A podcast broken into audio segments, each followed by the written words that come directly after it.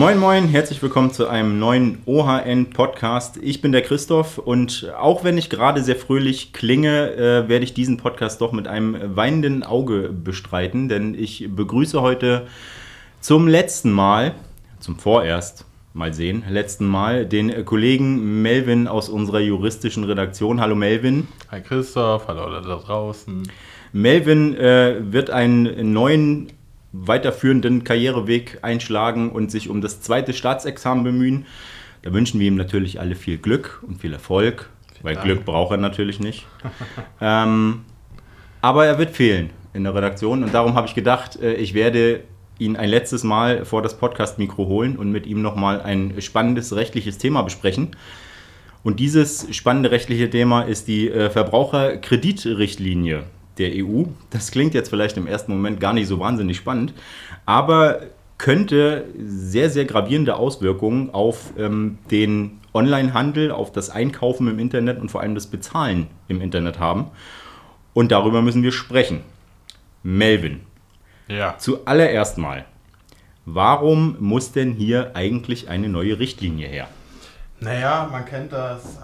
Ab, ab, und zu werden, werden Änderungen generell mal überfällig, ne? wenn, wenn irgendwas äh, zu alt ist, nicht mehr ganz äh, dem aktuellen Stand angemessen. So ist das auch bei der Verbraucherkreditrichtlinie. Die, es gibt jetzt gerade schon eine. Ne? Ist ja nicht so, dass es ein unreguliertes Thema ist, aber die aktuellen Vorgaben, die sind jetzt halt auch schon ungefähr 14 Jahre alt. Das so, alt.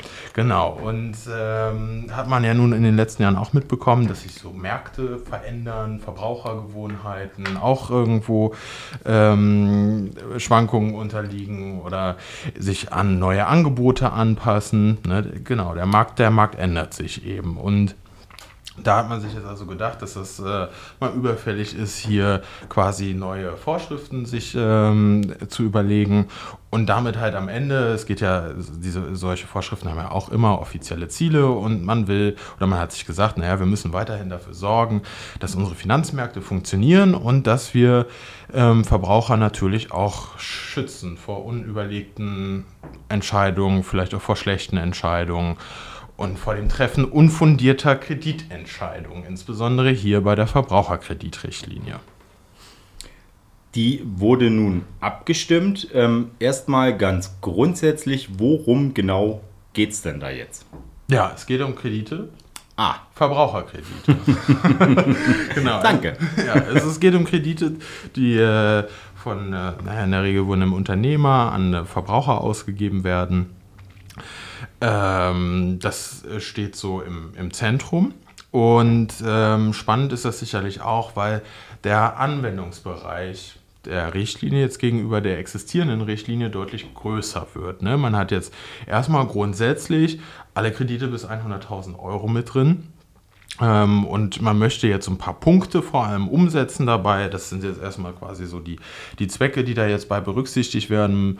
Äh, also vorher waren, äh, galt das erst für Kredite ab 100.000 Euro? Nee, vorher ging es zum Beispiel nur bis 75.000 Euro. Okay. Bestimmte Modelle waren ausgeschlossen oder vom Anwendungsbereich einfach nicht erfasst, aber da kommen wir dann sicherlich gleich noch so ein bisschen mhm. zu. Ne? Und man hat sich jetzt eben unter diesem Credo des Verbraucherschutzes so ein paar Punkte überlegt, an denen man arbeiten möchte, dass man äh, zum Beispiel ein Diskriminierungsverbot äh, einführt und äh, dafür sorgt, dass halt bei der Kreditvergabe bestimmte Aspekte keine Rolle spielen sollen, wie die Staatszugehörigkeit oder der Wohnsitz politische Interessen, ähm, solche Sachen, die in der Grundrechtecharta drin stehen, mhm. der, äh, äh, genau der Europäischen Union. Man wird ein bisschen am Widerrufsrecht arbeiten. Es wird neue vorvertragliche Pflichtinformationen geben, Rechtstexte, wenn man also so will. An der Werbung wird man schrauben ähm, oder will man schrauben. Es ist zumindest im jetzigen Entwurfsstand so vorgesehen, dass es da dann ganz explizite Hinweise gibt. Ne? Weil man möchte ja die Verbraucher, Verbraucherinnen gerade davor schützen, dass sie sich überschulden. Und dann wird jetzt zum Beispiel ein Pflichthinweis eingeführt, der ja, relativ prägnant auch lautet, nämlich Achtung, Kreditaufnahme kostet Geld. Ne? Mhm. Ist aber vielleicht auch nicht so schlecht. Sowas muss es sein oder zumindest so eine ähnliche Aussage, die halt dann in der Werbung untergebracht werden muss. Und ein wichtiger Punkt ist sicherlich auch die Kreditwürdigkeitsprüfung. Ne? Das passiert zwar heute jetzt auch schon viel, aber ähm, deshalb möchte man jetzt eben auch einführen mit dem Blick auf die potenzielle Überschuldung von Verbrauchern. Also man sie davor schützen möchte, Kredite zu nehmen, die sie sich halt am Ende nicht leisten können, aller Voraussicht nach. Ne? Und dann gibt es noch Obergrenzen für Kreditkosten, bestimmte Akteure, die Kredite äh, geben, die müssen sich zulassen und äh, registrieren und unterliegen einer bestimmten Aufsicht. Das sind so Punkte, die jetzt quasi in dieser neuen Richtlinie äh, reguliert werden. Ähm, also viel, da geht es viel um Verbraucherschutz, äh, dazu kommen wir später auch noch. Ähm, das Spannende daran ist jetzt, äh, und gerade für Verbraucherinnen und Verbraucher, dass es hier auch um Kleinstkredite geht. Ähm, vor allem aber um so Sachen wie, die heute mittlerweile normal sind, gerade in Deutschland sehr beliebt sind, äh, Rechnungskauf oder Trendthema bei Now Pay Later. Ähm, oder dein Beispiel fand ich auch sehr schön aus dem Artikel, die Zahlung für die Füllung beim Zahnarzt. No. Ähm, Geht das dann jetzt einfach alles bald nicht mehr oder wird das schwieriger? Ähm, was genau wird dann da jetzt vorgeschrieben? Weil bisher ist es ja so, wenn ich irgendwas online kaufe und kann meinetwegen bei PayPal sagen, nach 30 Tagen bezahlen oder bei anderen Payment-Anbietern ähm, auch, ich äh, zahle ein bisschen später oder ich zahle in Raten. Das ist ja jetzt alles relativ einfach möglich. Wird das dann nicht mehr möglich sein? Ja, also wie du schon sagst, es geht auch um Kleinstkredite, beziehungsweise ist halt das, das Spannende, was ich äh, eben bei deiner letzten Frage schon gesagt hatte, der Anwendungsbereich wird halt erweitert. Es sind nicht mehr nur Sachen betroffen, die man ähm, wohl üblicherweise als Kredit verstehen würde. Ich gehe zur Bank, lass mir da 50.000 Euro ähm, in die Hand drücken oder so, sondern es sind ein paar Zinsen drauf. Ein paar Zinsen mhm. drauf, sowas halt, sondern es sind eben ähm, ja auch so, so Geschichten wie Zahlungsaufschübe. Ne, da sind wir dann irgendwo beim Thema Rechnungskauf mhm. oder auch bei Now Pay, Pay Later, das klassische Darlehen oder auch ähnliche Finanzierungshilfen, die fallen da jetzt halt alle oder das, das ist erstmal so der, der pauschal der Anwendungsbereich. Es gibt noch ein paar Ausnahmen, kommen wir dann noch zu. Ähm, das ist vielleicht erstmal so der erste Punkt. Es ist irgendwo vielleicht auch gar nicht unlogisch. Also es wird jetzt häufiger mal von Handwerksfehlern und so weiter, juristischen Handwerksfehlern mhm. gesprochen, ähm, die man da irgendwie bei der Erstellung des oder bei, beim Verfassen des, dieser Richtlinie gemacht hat. Mein Eindruck ist schon, dass man diese Thematik sehr bewusst genauso angegangen ist. Und das ist schon irgendwo, dass man auf diese Regelung so abgezielt hat. Dieses Thema Rechnungskauf insbesondere ist natürlich auch so ist ein großes Thema in Deutschland. In anderen Ländern ist das gar das nicht so richtig. verbreitet. Ne? Das ist vielleicht noch relevant. Genau. Und um jetzt aber auf deine eigentliche Frage zu kommen, wird das jetzt alles, äh, geht das jetzt bald nicht mehr oder wird es nur schwieriger? Es ist nicht so, dass das dass jetzt in dieser Richtlinie steht, Rechnungskauf bei Now Pay Later ist jetzt verboten. Mhm. Aber es werden eben ähm, bestimmte Anforderungen an diese Fälle gestellt, weil sie jetzt eben mit in diese Verbraucherkreditrichtlinie reinfallen und äh, sich dann, also grundsätzlich reinfallen und sich dann eben auch an diesen ganzen Anforderungen orientieren müssen. Ist da denn jetzt das Hauptproblem die, die Bonitätsprüfung, die, wenn ich das richtig verstanden habe, ja jetzt zwingend werden soll? Ähm, weil also grundsätzlich eine Bonitätsprüfung vor einem Kreditantrag ist ja erstmal äh, eine gute, wichtige Sache. Aber ähm, bei kleineren Beträgen äh, ist das ja für Anbieter und für die Kunden ähm, wahrscheinlich dann einfach viel zu aufwendig. Genau, also die Leute in der EU, die da jetzt für diese Richtlinie verantwortlich sind, ähm, vielleicht das gerade erstmal, die haben bei den kleinen Krediten halt auch gerade junge Leute irgendwo auf dem Schirm, mhm. ne? wo, wo das irgendwie mehr gang und gäbe ist, dass auch kleinere Bestellungen über irgendwelche Zahlungsdienstleister mit einer späteren Zahlung ähm, abgewickelt werden und sich dann aber einfach hochsummieren. Ne? Also man kennt ja solche Videos teilweise dann auch irgendwie aus den sozialen Netzwerken, TikTok oder so weiter, wo Leute dann einfach mal den offenen Stand irgendwie bei einem entsprechenden Zahlungsdienstleister präsentieren, sich teilweise vielleicht sogar damit rühmen oder was auch immer und sowas kann damit rühmen oder was auch immer und sowas kann ähm, sowas kann dann natürlich schon problematisch werden.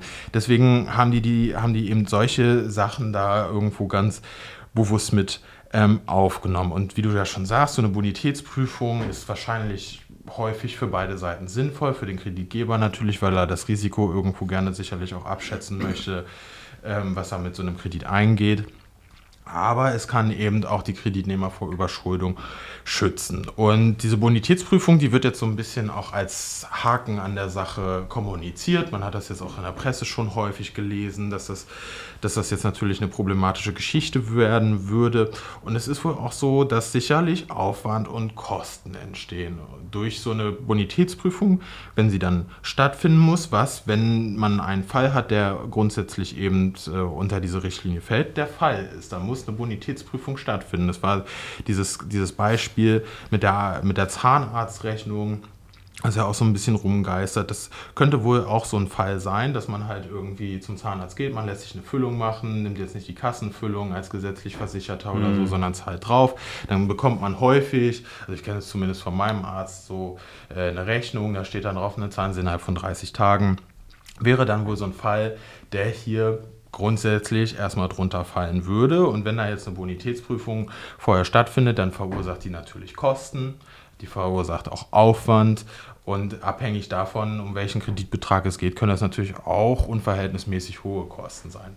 Mhm. Kann ich jetzt so nicht viel dazu sagen, weil ich mich da irgendwie mit den konkreten äh, praktischen Umständen im Kreditgeschäft nicht auskenne. Ne? So, und du hast dann sicherlich diese Bonitätsprüfung, aber du hast auch Informationspflichten bei Werbung. Eben. Das heißt, du musst da dann irgendwo schon mal eben diese Informationspflichten erfüllen. Generell gibt es vorvertragliche Informationspflichten, also jemandem einfach nur eine Rechnung hinlegen, wo die beiden Kredit, also wo Kreditgeber, Kreditnehmer draufsteht, der Zahlungsbetrag und die Frist mhm. oder so. So einfach wäre das dann. Ähm, wohl nicht mehr. Ja. Okay. Ähm, es sind aber Ausnahmen geplant. Ist schon klar, welche das sind? Ja, also so klar es irgendwie geht, ne, es ist dieser Gesetzgebungsprozess, auch wenn das EU-Parlament jetzt gerade darüber abgestimmt hat, der ist ja noch am Laufen, können wir vielleicht zum Ende noch mhm. kurz was zu sagen. Es sind sehr viele Ausnahmen geplant. Ne? Ich weiß nicht, es sind, ist auf jeden Fall ein zweistelliger Bereich, es sind kleinere und größere Sachen, weiß ich nicht, Kredite zum Erwerb von Grundstücken zum Beispiel, sondern nicht so unmittelbar unter bestimmten Bedingungen drunter fallen. Und im Bereich äh, jetzt dieses Rechnungskauf oder der Buy Now Pay Later Geschichten oder generell des Onlinehandels ähm, gibt es halt Ausnahmen für Zahlungsaufschübe. Das ist erstmal wichtig. Nun hängen solche Ausnahmen natürlich auch immer an irgendwelchen Bedingungen oder Voraussetzungen. Zahlungsaufschübe insgesamt fallen drunter unter bestimmten Umständen aber nicht. Und da sieht es eigentlich so aus, dass zumindest jetzt erstmal für kleine mittelständische Unternehmen, ähm, die eigentlich drei Voraussetzungen erfüllen müssen, damit sie sich nicht an die Regeln dieser Verbraucherkreditrichtlinie am Ende oder deren Umsetzung halten müssen. Nämlich ähm, muss eben dieser Kaufpreis zins- und gebührenfrei gezahlt werden. Gut, hast du bei Rechnungskauf. Das ist ja meistens so. Genau, ja. ist, in, in, ist in aller Regel so. Die Zahlung, die muss auch innerhalb von 50 Tagen nach der Lieferung der Ware oder der Erbringung der Dienstleistung zu leisten sein. Mhm. Hat man auch häufig. Teilweise ja. gibt es das länger. Und der große praktische Knackpunkt an ja, wo, wo jetzt wahrscheinlich auch so ein bisschen die Reibung entsteht, ist, dass das Ganze passieren muss, ohne dass ein Dritter diesen Kredit anbietet. Das ja. heißt, sobald ein Zahlungsdienstleister eingeschaltet wird, ist man im Anwendungsbereich der Richtlinie, auch wenn man die übrigen beiden Voraussetzungen erfüllt. Mhm. Man muss das also hier als KMU-Unternehmen, Unternehmen ist jetzt ein bisschen doppelt gemoppelt gewesen, ne, muss man das quasi ähm, ja, eigenständig umwickeln. Man muss natürlich auch die Liquidität haben und so weiter. Dann muss man sich nicht an diese neuen Vorschriften der Verbraucherkreditrichtlinie oder das, wie es dann im nationalen Recht umgesetzt wird, muss man sich nicht halten. Für größere Unternehmen im Fernabsatzbereich sieht das nochmal ein bisschen anders aus. Also im Wesentlichen sind es tatsächlich die gleichen äh, Voraussetzungen. Allerdings muss hier die Zahlung schon innerhalb von 14 Tagen nach der Lieferung der Ware oder der Erbringung der Dienstleistung. Also da ist so ein bisschen der Anwendungsbereich kleiner sobald ich irgendwie da drüber gehen möchte, als größeres Unternehmen, als großer Online-Händler zum Beispiel, müsste ich mich dann auch irgendwie wieder darum kümmern, ähm, dass ich eben diese ganzen Vorgaben hier einhalte und eben sowieso, wenn ich jetzt irgendwo einen Zahlungsdienstleister damit beauftrage. Die Frage, die dann noch so ein bisschen unklar ist, ist irgendwie, wie das ist, wenn ich jetzt so ein eigenes Subunternehmen habe, das eben mhm. diesen Kredit anbietet. Wird man noch ein bisschen rausfinden müssen, denke ich. Das ist halt der Knackpunkt. Es gibt Ausnahmen, aber die sind schon relativ restriktiv und da ist es dann wohl häufig jetzt auch so die Praxis, dass eben gerade kleinere Händler Zahlungsdienstleister nutzen, das macht man ja in vielen Fällen wirklich wenig selbst nur noch. Also mir sind durchaus Online-Shops bekannt, äh, auch kleinere, wo gesagt wird, kannst du auf Rechnung machen und mhm. die Leute wickeln das quasi eigenständig ab, aber viele greifen auf Zahlungsdienstleister zurück und dann würde eben entsprechend dieser Aufwand äh, entstehen, der durch diese Anforderungen wie Bonitätsprüfung, Informationspflichten, etc. durch die Richtlinie erwachsen würde. Das ist der Knackpunkt. Mhm. Ja, das würde ja für kleine mittelständische Unternehmen erstmal grundsätzlich wahrscheinlich dann gar nicht so schlimm werden, weil sie könnten ja den Rechnungskauf von sich aus trotzdem noch anbieten. Aber der Regelfall ist ja, und kannst gerne sagen, weiß ich nicht, oder nein, du erzählst Quatsch, aber wenn jetzt ein Händler oder eine Händlerin, die, also PayPal oder Klarna meinetwegen, ja. ähm, Buy Now Pay Later als Bezahlmethode anbietet, dann äh, wäre ja wäre ja dann im Zweifel der Payment-Anbieter in der Pflicht. Also das wäre ja dann eine Sache zwischen Kunde und Payment-Anbieter und nicht zwischen Kunde und äh, Händler. die dann jetzt. zu klären wäre. Genau, das ist es jetzt noch. Aber diese Bonitätsprüfung, die müsse wohl aller Voraussicht nach eben hier entsprechend durch den Händler erfolgen. Hm. Ne? Okay. So, das, das ist irgendwo, also die, die, die Fragen oder die Problematik, von der da jetzt häufig auch gerade gesprochen wird, die ist vielleicht weniger rechtlicher Natur als vielmehr praktischer. Mhm. Ja, genau. So, nun geht es da viel um, das äh, hat die äh, EU da auch selber betont, dass es da viel um Transparenz und äh, um Verbraucherschutz geht. Ähm, ich als Verbraucher würde dem jetzt entgegenhalten, wenn ich mich bei jedem kleinen Einkauf finanziell erstmal gläsern machen muss, ähm, dann hat das ja mit Verbraucherschutz nicht so wahnsinnig viel zu tun, oder? Ja, ist ein schwieriges Thema. Also als ich angefangen habe, mich damit so auseinanderzusetzen, bin ich auch über so ein paar Punkte gestolpert, wo ich mir, wo ich erstmal ein bisschen geschluckt habe. Ähm, weil natürlich irgendwie musst du dir so ein bisschen in die Karten schauen lassen, natürlich. Ähm, da findet dann gegebenenfalls eine Bonitätsprüfung statt. Man äh, schaut sich äh, eben an, äh, was du so für Verbindlichkeiten hast, äh, was äh, für Geld reinkommt, rausgeht unter Umständen. Das kommt dann immer so ein bisschen auf den konkreten Fall an, in welchem Umfang das so passiert. Ähm, aber ja, sicherlich machst du dich da unter Umständen ein bisschen gläsern. Das Ganze, es wird auch immer wieder in der Richtlinie betont, soll aber im Einklang mit der DSGVO passieren. Ne? Also mhm. es äh, heißt zum Beispiel auch, dass auf diese besonderen Merkmale laut der DSGVO, dass die nicht mit einbezogen werden dürfen. Also das sind dann wieder so Punkte wie politische Orientierung, sexuelle Orientierung, ähm, Herkunft mhm. und so eine Geschichten. Also diese sensiblen Datenkategorien, die sollen da keine Rolle spielen. Aber es ist natürlich irgendwie so, äh, dass, ähm, dass man sich da ja am Ende so ein bisschen nackig machen muss. Es muss nicht zwingend, so wie ich das verstanden habe, tatsächlich auch über eine Auskunftei laufen. Also die Richtlinie okay. erlaubt es den Mitgliedstaaten, das verpflichtend vorzugeben, aber ähm, sie müssen es nicht zwingen. Ne? Da gibt es auch wieder ein paar Unterfälle und so mhm. weiter.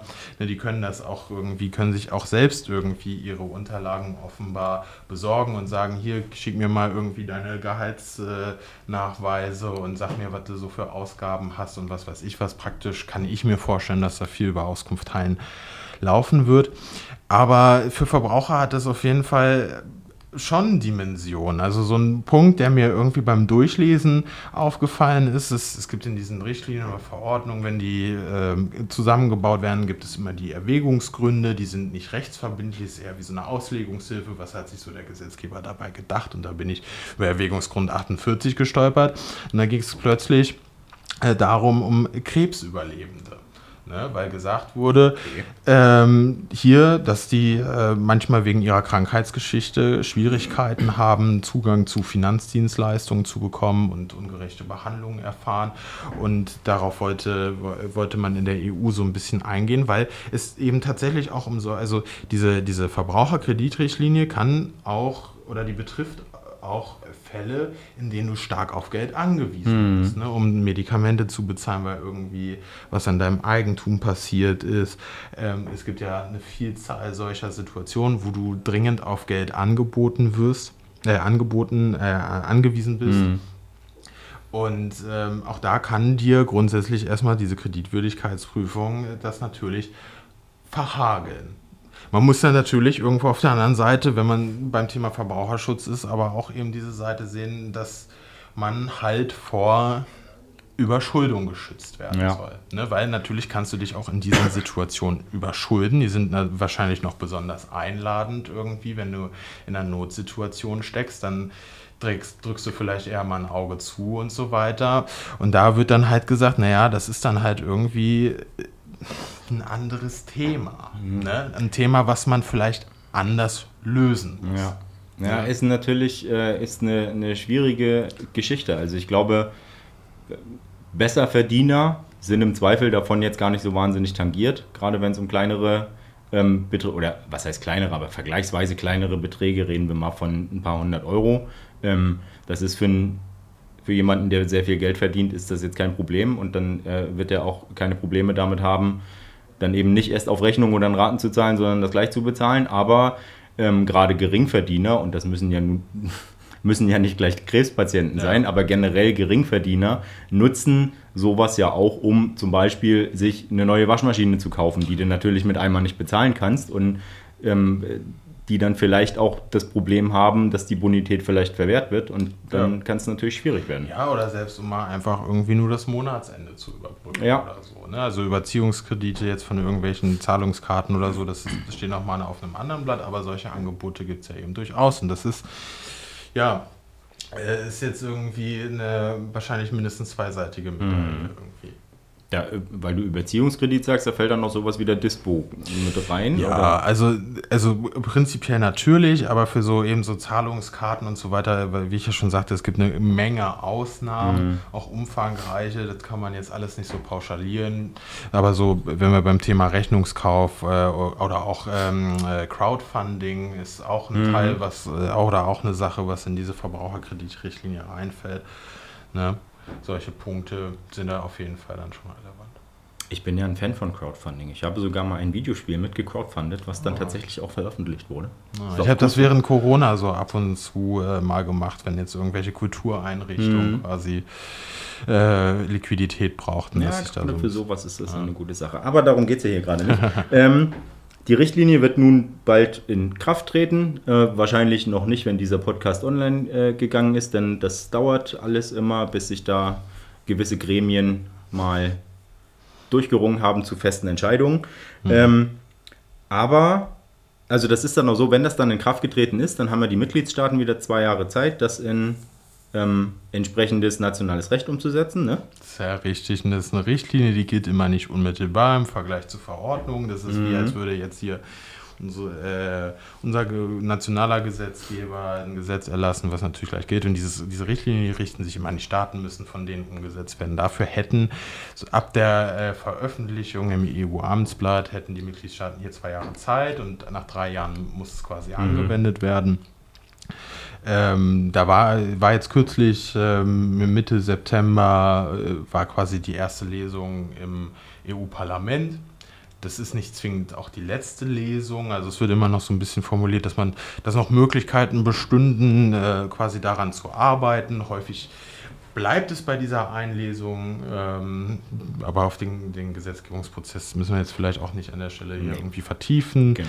Genau, aber wir sind auf jeden Fall noch nicht am Punkt der Veröffentlichung und es können theoretisch also auch noch Dinge passieren und dann haben, wie gesagt, auch die Mitgliedstaaten immer in bestimmten Punkten nochmal so Spielräume, wie sie was umsetzen und so. Und wenn wir dann irgendwann wirklich auch die nationalen äh, Regeln da stehen haben, dann wird es halt irgendwie nochmal spannend. Mhm.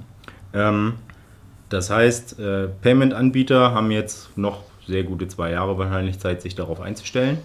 Ähm, und du bist ja nicht nur Jurist, sondern auch versierter äh, Payment-Branchen-Analyst. Darum will ich jetzt von dir natürlich wissen, äh, müssen sich denn Anbieter wie PayPal, Klarna, you name it, ähm, schon mal neue Standbeine suchen? Weil, also das klingt erstmal so, dass das für die Branche einen enormen Einschnitt bedeuten könnte. Weil gerade so, also gerade bei Now Pay Later ist halt so das Trendthema eigentlich, nicht erst seit gestern, sondern seit ein, zwei, drei Jahren. Ähm, und Naja, im schlimmsten Fall kannst du das wahrscheinlich so nicht weiterführen, wie du es jetzt gerade machst.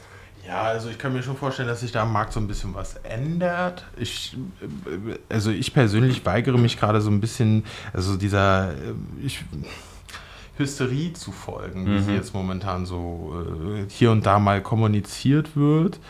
Ähm, dass sich da die Strukturen ein bisschen ändern könnten, das denke ich auch. Also auch wenn man mal so ein bisschen weiter denkt, irgendwie, also selbst wenn dieser Rechnungskauf jetzt wegfallen würde oder mit höheren Kosten verbunden wäre und weniger praktiziert wird, wenn man jetzt zum Beispiel an diese ganze Widerrufsthematik denkt, ich kann mir, oder er dachte mir, als ich mich damit so auseinandergesetzt habe, viele Leute geben immer große Bestellungen auf, machen das easy peasy auf Rechnung und bezahlen dann am Ende irgendwie nur das, was sie tatsächlich behalten wollen. Mhm. So ein, aus, ein, ein Teil aus 20 oder so. Ähm, wenn jetzt irgendwie dieser Rechnungskauf vielleicht künftig nicht mehr so stark angeboten wird, wo ich mir aber auch gar nicht so richtig sicher bin, ob das der Fall wäre, ähm, könnte man das zumindest irgendwie so noch als positives Argument da irgendwie ins Feld führen. Ich glaube, dass äh, sich der Markt darauf einstellen wird. Ähm, muss komm, komm, sag es. Du willst es sagen. Na los. Der Markt regelt das. Jawohl. Ja, das ist natürlich auch ein bisschen kurz gegriffen vielleicht. Ne?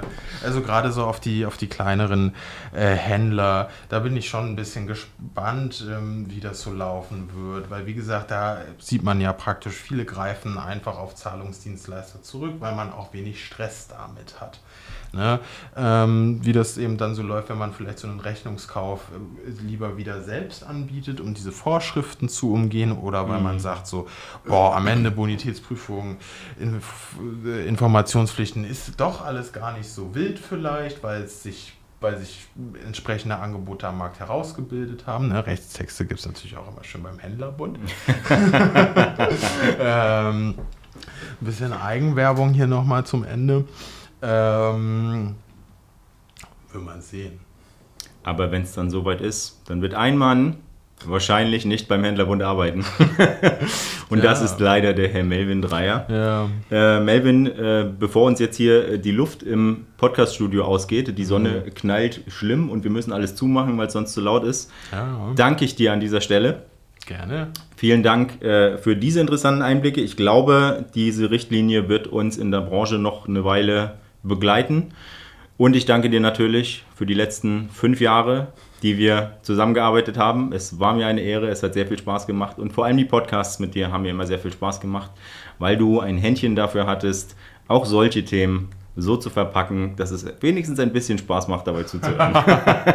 also ich habe die ganze Zeit anerkennend genickt, das hört man, hört man jetzt im Podcast natürlich nicht, um das nochmal hier so ein bisschen äh, zu kommunizieren. Vielen Dank, vielen Dank für deine Worte auch. Äh, freut mich, wenn das irgendwie, wenn ich es halbwegs spannend hinbekommen habe. So eine Verbraucherkreditrichtlinie. Ich weiß nicht, ich weiß auch gar nicht, was du daran so unspannend oder uninteressant findest. Es ist doch so das pure Leben. Und äh, ja, waren knackige fünf Jahre, schöne Podcasts. Genau. Und ich bin mir sicher, du wirst auch weiterhin mit vielen tollen Gästen weitere schöne Podcasts produzieren. Das werde ich tun. Ob Melvin das gut gemacht hat oder ob ich das äh, bisher gut gemacht habe, das könnt ihr ja mal kommentieren. Lasst gerne Kommentare da, stellt Fragen, sagt uns, was ihr von dieser Richtlinie haltet, äh, ob, das, ob ihr die überhaupt auf dem Schirm habt oder ob ihr euch darüber jetzt schon Gedanken macht. Lasst wie immer gern ein Like da, abonniert den Kanal, da freuen wir uns, das hilft uns und dann seid ihr immer up to date, wenn der neue Podcast kommt. Melvin, ich danke dir. Ich danke dir, Christoph. Ich danke euch da draußen fürs Zuhören. Ich danke euch auch. Und damit sind wir raus. Ciao. Ciao.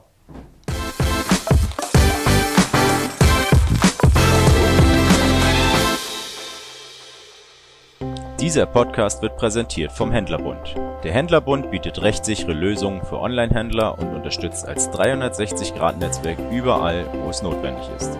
Weitere Infos gibt's auf händlerbund.de.